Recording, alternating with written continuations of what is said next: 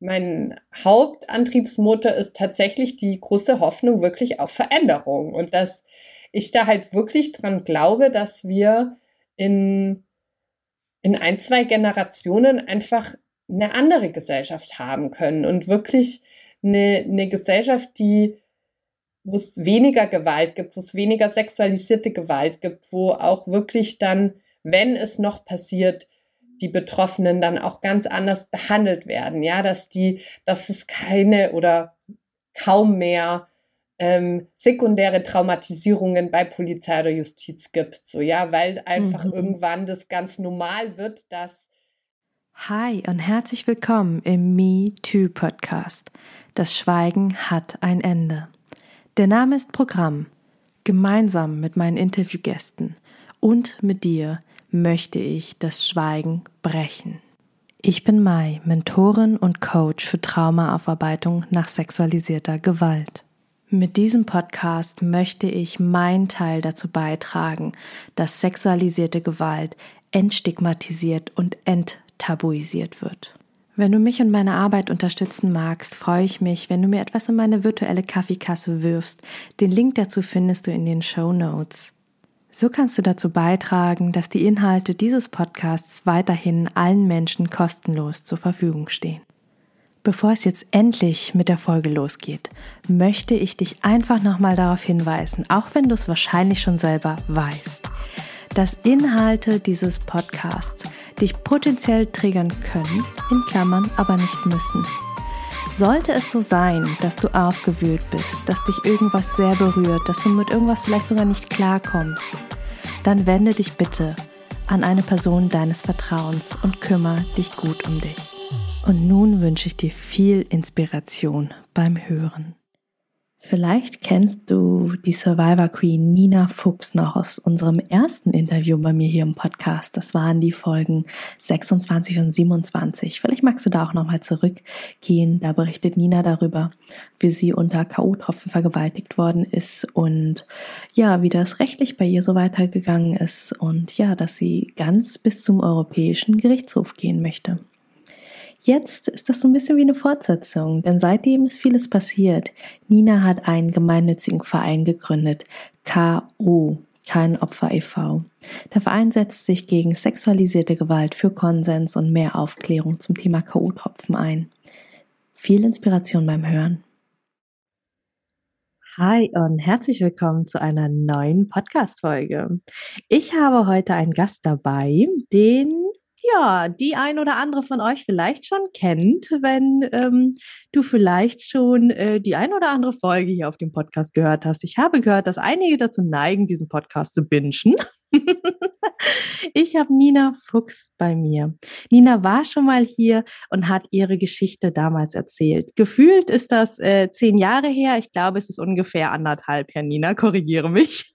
ja, ziemlich genau anderthalb. Nina war eine meiner ersten Survivor Queen Gäste hier im Podcast.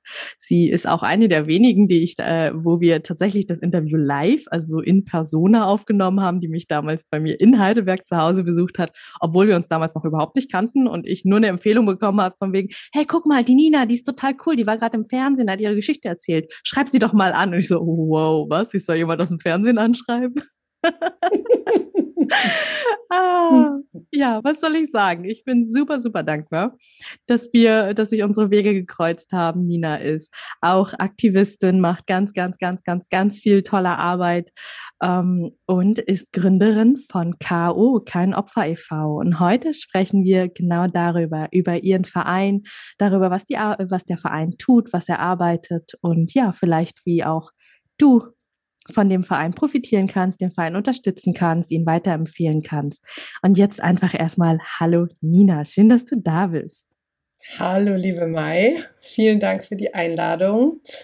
Ja, ich bin auch total dankbar, dass wir uns begegnet sind und ja, auch, dass du die Kooperationspartnerin von unserem Verein bist und ähm, vor allem mit deiner Expertise rund um das Thema Trauma mir immer wieder zur Seite stehst. Das ist echt total schön. Ja, vielen Dank, dass ich hier sein darf. Total gerne. Ich, ich muss gerade so schmunzeln beim Wort Kooperationspartnerin. Ich vergesse das nämlich immer. Stimmt, ich bin Kooperationspartnerin von euch. Wie du vergisst das? Das, das ist so ein fancy Wort. Das ist so, das ist so, äh, in, in meiner Welt sind Kooperationspartner und Partnerinnen irgendwie was total weiß nicht, das sind so Riesenkonzerne oder total wichtige Menschen. Und dann denke ich, mir, denke ich mir so, wenn du das immer so sagst, denke ich so, stimmt, ich bin Kooperationspartnerin. So in meiner Welt unterstütze ich euch einfach. Also in meiner Welt finde ich euch einfach ziemlich cool. Ich mag dich als Menschen, ich finde euren Verein cool. Ähm, äh, und das ist für mich einfach so, ja, das ist halt der K.O.-Verein so. Und äh, zehn äh, Prozent der äh, Einnahmen vom, ähm, vom Survivor Queen Kongress sind ja auch ähm, an euch gegangen oder werden auch in Zukunft an euch gehen. Also der, der Kongress kann ja immer noch gekauft werden. Und ne, das sind so Sachen, wo, wo ich gar nicht drüber nachgedacht habe, dass das ja irgendwie auch eine Handlung als Kooperationspartnerin sein könnte, sondern einfach nur, weil, ja, cooler Verein, den ich, den ich unterstützen mag. Nee, ist echt total schön. Und ja, wie du schon gesagt hast, wichtige Menschen gehörst du mhm. auch dazu. danke, danke. Genau, aber für alle, die dich nicht kennen, Nina, würde ich dich äh, einfach mal bitten, dich vorzustellen in deinen Worten. Wer bist du? Was machst du, bevor wir hier ins Thema reinjumpen? Ja, genau. Also ich bin zurzeit in München und habe auch in München den Verein gegründet. Und gegründet habe ich den, weil ich äh, selber Betroffene von sexualisierter Gewalt bin. Ähm, ich habe vor jetzt mittlerweile echt schon langer Zeit, schon fast neun Jahre her, ähm, dass ich unter K.O.-Tropfen vergewaltigt wurde nach einem eigentlich total schönen, fröhlichen Clubabend mit Freunden. Und dann sind in der Folge Sachen passiert, die das Ganze einfach noch um ein Vielfaches verschlimmert haben. Ähm, das fing irgendwie an bei der Polizei, wo mir nicht geglaubt wurde. Und das richtig Schlimme kam dann eigentlich fünf Jahre später, als dann ziemlich aus dem Nichts und auch echt schon so als kleiner Schock für mich ähm, der mutmaßliche Täter in der Datenbank auf einmal gefunden wurde. Und es ist echt total spannend, wie das Leben halt manchmal so spielt, weil ich habe 2016 angefangen, das erste Mal so Öffentlichkeitsarbeit zu machen, weil ich das Gefühl hatte, es gibt noch ein großes Unwissen rund um das Thema K.O.-Tropfen. Und deswegen war das so mein Wunsch, da irgendwie meine Geschichte zu erzählen, dass darüber einfach mehr bekannt wird und die Leute sensibilisiert werden. Und dass das Thema auch einfach ernst genommen wird, so, weil mhm. das ja mhm. eben meine Erfahrung auch bei der Polizei war, dass mir da gesagt wurde, dass es das eigentlich gar nicht wirklich gibt mit den K.O.-Tropfen und so. Genau, und das war so der Beweggrund, dass ich angefangen habe, da Öffentlichkeitsarbeit zu machen. Und ich habe dann, glaube ich, so bei zwei Fernsehsendungen mitgemacht und dann kam eine Anfrage von 37 Grad vom ZDF. Und das finde ich eigentlich irgendwie ein ganz schönes Format, das auch irgendwie hochwertig gemacht ist. Und dann dachte ich mir so, okay, ich mache da mit und dann höre ich auf, so, weil ich möchte nicht so die mit den K.O.-Tropfen sein. mhm, kann ich gut da verstehen. Ich, äh, irgendwie keinen Bock drauf und ich habe jetzt meinen Teil dazu beigetragen, für dieses Thema irgendwie mich einzusetzen und das ist jetzt so der Abschluss, nochmal eine schöne Sendung, eine hochwertige Sendung und danach mache ich einfach einen Deckel auf das Thema und ist für mich der Abschluss und dann lebe ich halt einfach mein Leben weiter. So, das war der Plan. Mhm. Bis dann eben wirklich punktgenau zu der Ausstrahlung der Brief kam, dass sie den mutmaßlichen Täter jetzt gefunden haben. Wirklich exakt zu der Ausstrahlung. Crazy. Und dann ist genau das Gegenteil passiert von, ich mache den Deckel drauf und schließe mit dem Thema ab. Mhm. dann ging es eigentlich erst so richtig los und ähm, das lag vor allem daran, dass obwohl dann eben ein mutmaßlicher Täter da war und man jetzt hätte eigentlich anklagen können und einen Prozess machen, äh, die Staatsanwaltschaft dann trotzdem beschlossen hat, den Fall einzustellen. Mit der Begründung, ich hätte ja Erinnerungslücken. Und das war halt so, ja, einfach ganz großes Gefühl von Ohnmacht und, mhm.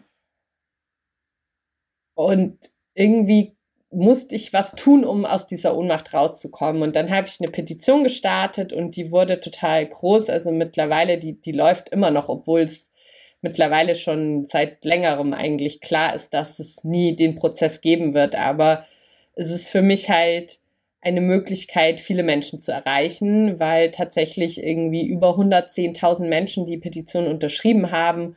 Und wenn ich jetzt irgendwie ein Update oder sowas rausschicke, erreicht es auch immer noch irgendwie so, ja, 40.000 Leute oder so. Also es ist eine, eine Menge Menschen, die ich da potenziell erreichen kann und deswegen habe ich diese Petition immer noch so. Und mhm dieser Erfolg von der Petition hat dann das Interesse bei den Medien geweckt und dann kam das alles so ins, ins Laufen. Und was halt schon immer mir da irgendwie aufgefallen ist, wenn es so um diese Arbeit ging, da war immer schon irgendwie so ein, so ein Flow drin. Das hat sich schon immer irgendwie so ein bisschen angefühlt wie so ein Selbstläufer. Also ich habe nie irgendwelche Sender angeschrieben und gesagt so, hey, könnt ihr bitte irgendwie mit mir drehen oder mit mir ein Interview machen? So, die kamen halt immer alle auf mich zu und es ist auch nie abgerissen. Also es kommt einfach immer wieder in regelmäßigen Abständen,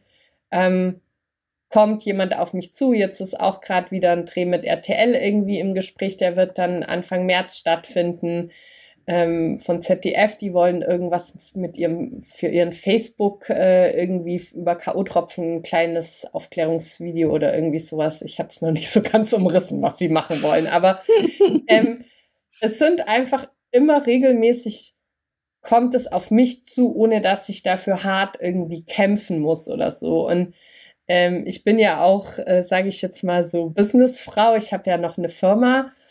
Ähm, und da habe ich das halt so gemerkt, wie das eben ist, wenn das nicht so ein Selbstläufer ist und wenn man einfach wirklich immer so hart dafür kämpfen muss, dass da irgendwie, dass das klappt und dann läuft es mal gut und man ist irgendwie happy und dann läuft es aber wieder schlecht und so. Und, und dann hat irgendwann mal meine Schwester zu mir gesagt, so, wäre das nicht irgendwie eine gute Idee, da was draus zu machen? Jetzt hast du irgendwie so eine große Reichweite, du hast eine große Plattform, du warst irgendwie viel im Fernsehen, du hast Menschen erreicht, Menschen kennen dich. Das wäre doch total schade, wenn das jetzt halt dann einfach so irgendwie im Sand verläuft. Und am Anfang war für mich so, nee, auf gar keinen Fall. Und dann hat die aber echt so mit ihrer Frage hat die so einen kleinen Samen in mich da reingesetzt. Mhm. Und dann ist der immer größer gewachsen und so ein Pflänzchen und dann war irgendwann einfach so da diese Idee, ja, ich, ich möchte das machen, so, ich möchte, ich möchte diesen Verein gründen und ich möchte weiterhin mich für diese Themen einsetzen, weil das sind irgendwie, das ist meine Herzensangelegenheit, so. Und ja, klar ist es auch schön, wenn ich irgendwie als Übersetzerin äh, meinen Auftrag da mache. Da helfe ich dann auch dem Kunden oder der Kundin oder ich habe auch super viel für Hilfsorganisationen übersetzt. Ja, da arbeite ich dann auch irgendwie an einer guten Sache mit, aber ich habe nicht das Gefühl, dass ich jemals mit irgendeiner Übersetzung den Mehrwert erzielen könnte, den ich halt mit dieser Arbeit erzielen mhm. kann. So, oder sagen wir mal, hoffentlich in der Zukunft noch erzielen werde. wir sind ja noch am Anfang. Uns mhm. gibt es ja erst irgendwie so ein gutes Jahr. Wir haben ja das wunderschöne Gründungsdatum 12.12.2020. Oh. Und wir haben halt wirklich, wir waren genau um Punkt 12.12 Uhr 12 mit der Sitzung fertig. Nicht schlecht. ja, ich mag Zahlen, deswegen ist es für mich tatsächlich, ich habe mich da sehr drüber gefreut.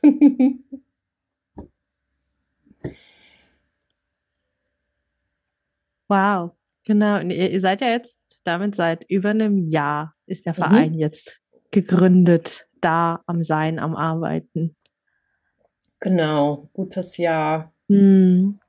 Was, ähm, was macht der Verein genau? Also für wen ist der Verein da? Was bietet er? Wie, wie können Menschen, genau, wie können Menschen euch erreichen? Mit welchen Themen? Also es ist so, dass wir keine Beratungsstelle oder sowas sind. Also jetzt, wenn man so die Klassiker wie Frauennotruf, Weißer Ring oder Wildwasser oder so, ähm, so arbeiten wir nicht, weil wir jetzt auch nicht irgendwie bei uns ähm, PsychologInnen oder Therapeutinnen oder sowas angestellt haben, sondern unsere Arbeitsbereiche sind eigentlich ähm, Prävention, äh, Öffentlichkeitsarbeit und einfach so Aufklärung vor allem. Und was mich halt so krass stört oder was auch mit ein Beweggrund für mich war, diesen Verein zu gründen, ist, wir wissen, dass wahnsinnig viele Menschen in unserem Land von sexualisierter Gewalt betroffen sind. Also wir kennen ja auch die Statistik mit, irgendwie jede dritte Frau ist von häuslicher und oder sexualisierter Gewalt betroffen. Dann wissen wir, dass Kinder betroffen sind, Jugendliche betroffen sind, auch Männer sind betroffen. Wenn man marginalisierte Gruppen ansieht, sind die überproportional betroffen, zum Beispiel Menschen mit Behinderung oder nicht-binäre Menschen so.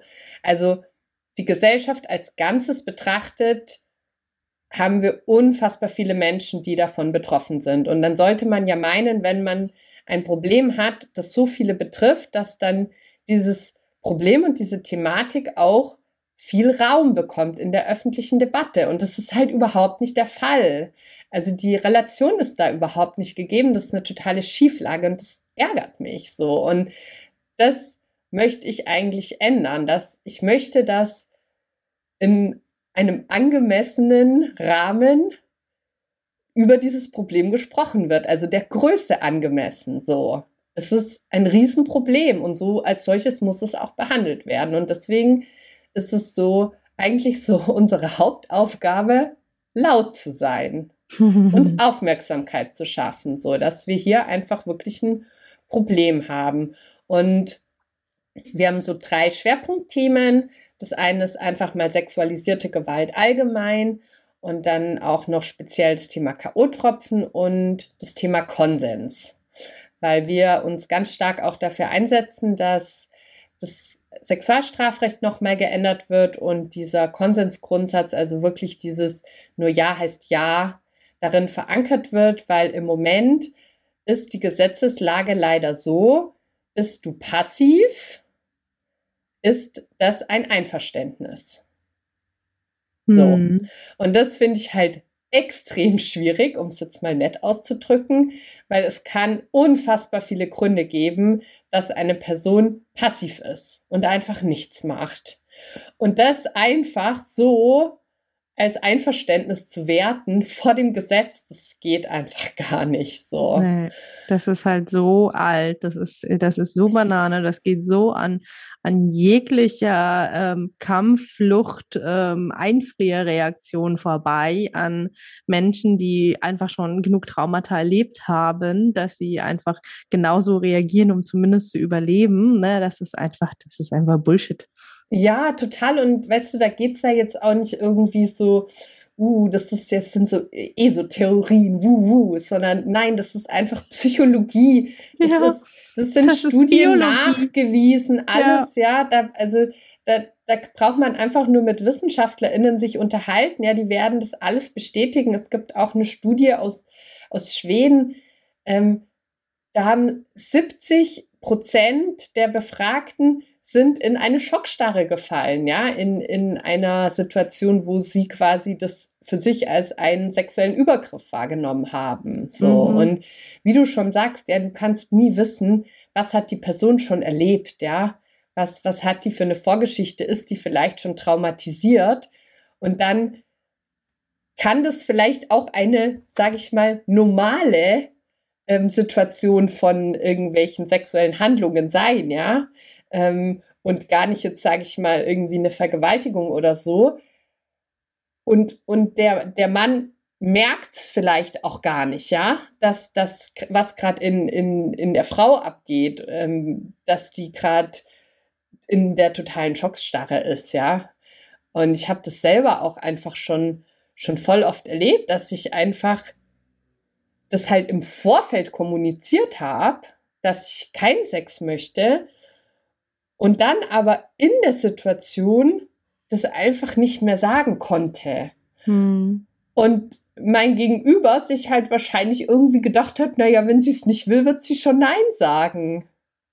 Oder keine Ahnung, nichts gedacht hat. Ich weiß es nicht, aber ich kenne es einfach so gut, diese Situation. Und ich will nicht, dass so viele das erleben müssen, sondern ich will, dass wir eine Gesellschaft werden, wo das irgendwie normal ist, dass man, dass man miteinander kommuniziert, ja, und dass ich auch irgendwie darauf achte, wie, was ist denn auch die Körpersprache von meinem Gegenüber? So, weil wenn jemand einfach gar nicht mehr sich bewegt, hm, sorry, dann muss man doch mal nachfragen, geht's dir, geht's dir gut, ist alles in Ordnung? Mhm.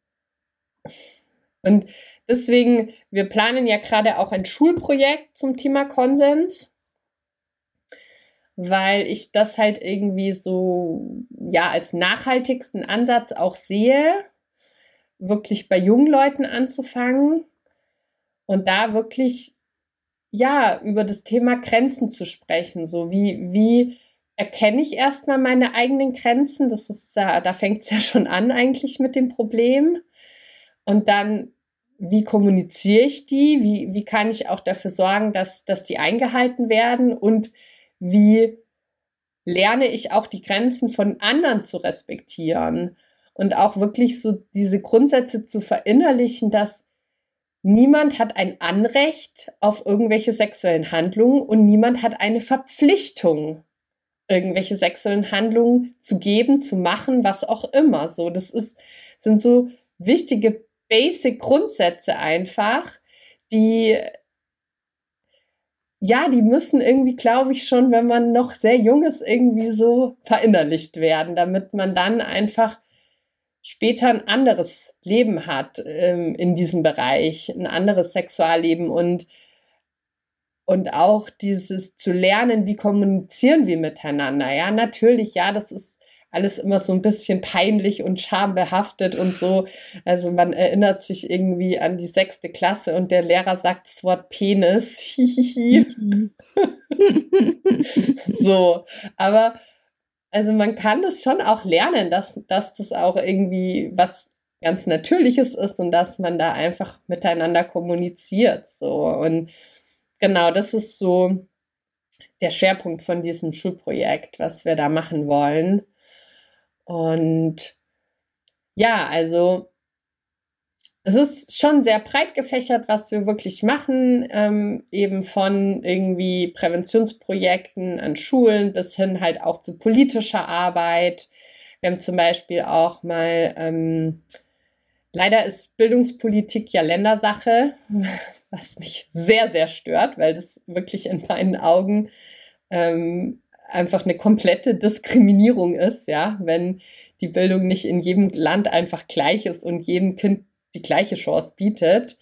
Mhm. Aber es erschwert zusätzlich halt unsere Arbeit, weil wenn wir irgendwas zur Bildung machen wollen, dann kannst du nicht einfach so zum Bund gehen und da irgendwas machen, sondern du musst halt eigentlich jedes Bundesland abklappern, was äh, echt nervig ist. Wir haben äh, in Bayern ja. das schon gemacht, dass wir ähm, zur Istanbul-Konvention, die ja äh, in unserem Land gültig ist, gerne aber mal von der Politik ignoriert wird. Da steht hm. nämlich tatsächlich ein, ähm, es gibt Artikel 14 und 15, da geht es um Bildung und Ausbildung. Und da steht zum Beispiel drin, dass ähm, gewisse Themen wie ähm, ja, geschlechtsspezifische Gewalt, ähm, so typische Rollenbilder und sowas, dass das in jeder Stufe behandelt werden muss. altersgerecht, versteht sich natürlich. Mhm. Das, das steht da drin und es wird aber halt einfach nicht gemacht. Und und da haben wir halt mal ähm, bei der bayerischen Staatsregierung so mit äh, zusammen mit einer Politikerin, die da Mitglied ist im Landtag, haben wir eine Anfrage gestellt, ähm, wie denn dies, diese bayerische Staatsregierung denn eigentlich sicherstellt, dass diese geltende Istanbul-Konvention umgesetzt wird. Ich meine, im Endeffekt erreichst du damit halt immer nicht so viel, bis auf das, dass du halt mal zeigen kannst, so, hey Leute, übrigens, also wir wissen, dass wir da so Regeln haben und dass ihr die eigentlich umsetzen müsstet. So, wir gucken euch da so ein bisschen auch ähm, äh, auf die Finger und so. Aber die Antwort war halt so ein bisschen, ja, das müssen die Kommunen machen. Also so schön, der eine schiebt's dahin, der andere dahin. Mhm. Keiner hat die Verantwortung so. Aber genau, das ist halt, sind auch so politische Sachen, die wir machen. Also es ist sehr weit gestreut, unser Arbeitsfeld. Sehr weit, ja. ja. Oh, Moment, mein Handy redet mit mir. Warum redet mein Handy mit mir? So, so, jetzt hat mein Handy aufgehört, mit mir zu reden. Ups. ähm, wow. Ja, also ich, ich finde es erstmal mega, mega cool und danke, dass du, dass du da ähm, einfach uns mal deinen Verein vorgestellt hast oder euren Verein, dass das äh, äh, ja ist ja auf ganz, ganz vielen Schultern verteilt. Ihr habt ja ganz viele Menschen um euch herum, die da mitarbeiten und das mittragen, das Projekt.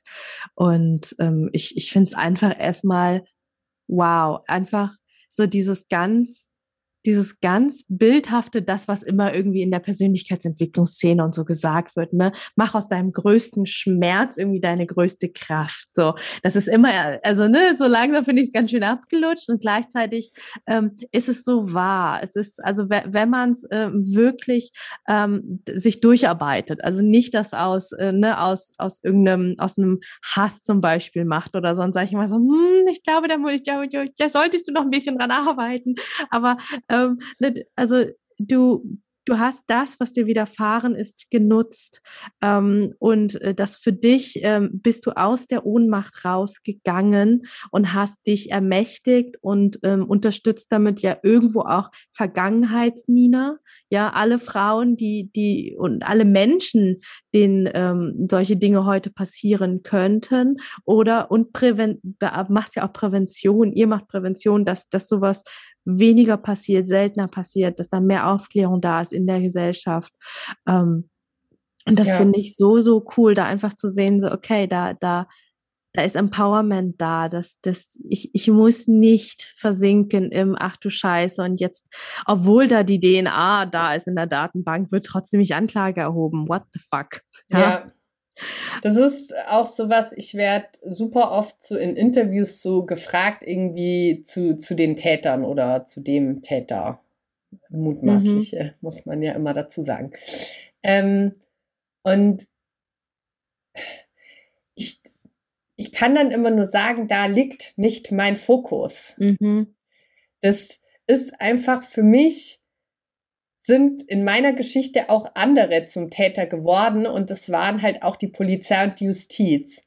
Ja. Und da ist aber was, das sind Strukturen, ja, bei uns in, in, in unserem Land und, ähm, und da kann man halt was verändern. Und drum liegt halt mein Fokus einfach darauf. Natürlich ist auch ähm, oder früher war auch natürlich ein Stück weit auch Wut da, mhm. ähm, was aber oft auch mal gar nicht so schlecht ist. Das kann auch mal ein guter Antriebsmotor sein, solange mhm. man es nicht zu sehr darin versinkt. Aber mein, mein Hauptantriebsmotor ist tatsächlich die große Hoffnung wirklich auf Veränderung und dass ich da halt wirklich dran glaube, dass wir in in ein, zwei Generationen einfach eine andere Gesellschaft haben können und wirklich eine, eine Gesellschaft, die, wo es weniger Gewalt gibt, wo es weniger sexualisierte Gewalt gibt, wo auch wirklich dann, wenn es noch passiert, die Betroffenen dann auch ganz anders behandelt werden. Ja, dass die, dass es keine oder kaum mehr ähm, sekundäre Traumatisierungen bei Polizei oder Justiz gibt. So, ja, weil einfach mhm. irgendwann das ganz normal wird, dass ähm, Leute, die mit Opfern von sexualisierter Gewalt arbeiten, zum Thema Trauma geschult sind, damit sie ihren Job kompetent machen können. Dass sowas das einfach normal so schön. ist. so. Mhm. Also, weil normalerweise ist das irgendwie so eine Grundvoraussetzung, ne, dass man so die Basics, um seinen Job kompetent machen zu können, irgendwie lernt. Müsste man meinen, ja. Äh, in dem Fall wurde das bislang leider sehr krass vernachlässigt. Aber auch da weiß ich halt, es gibt ähm, diese Vereinigung, die heißt Victim Support Europe. Das ist so eine Art Dachorganisation für Opferverbände in, in der EU.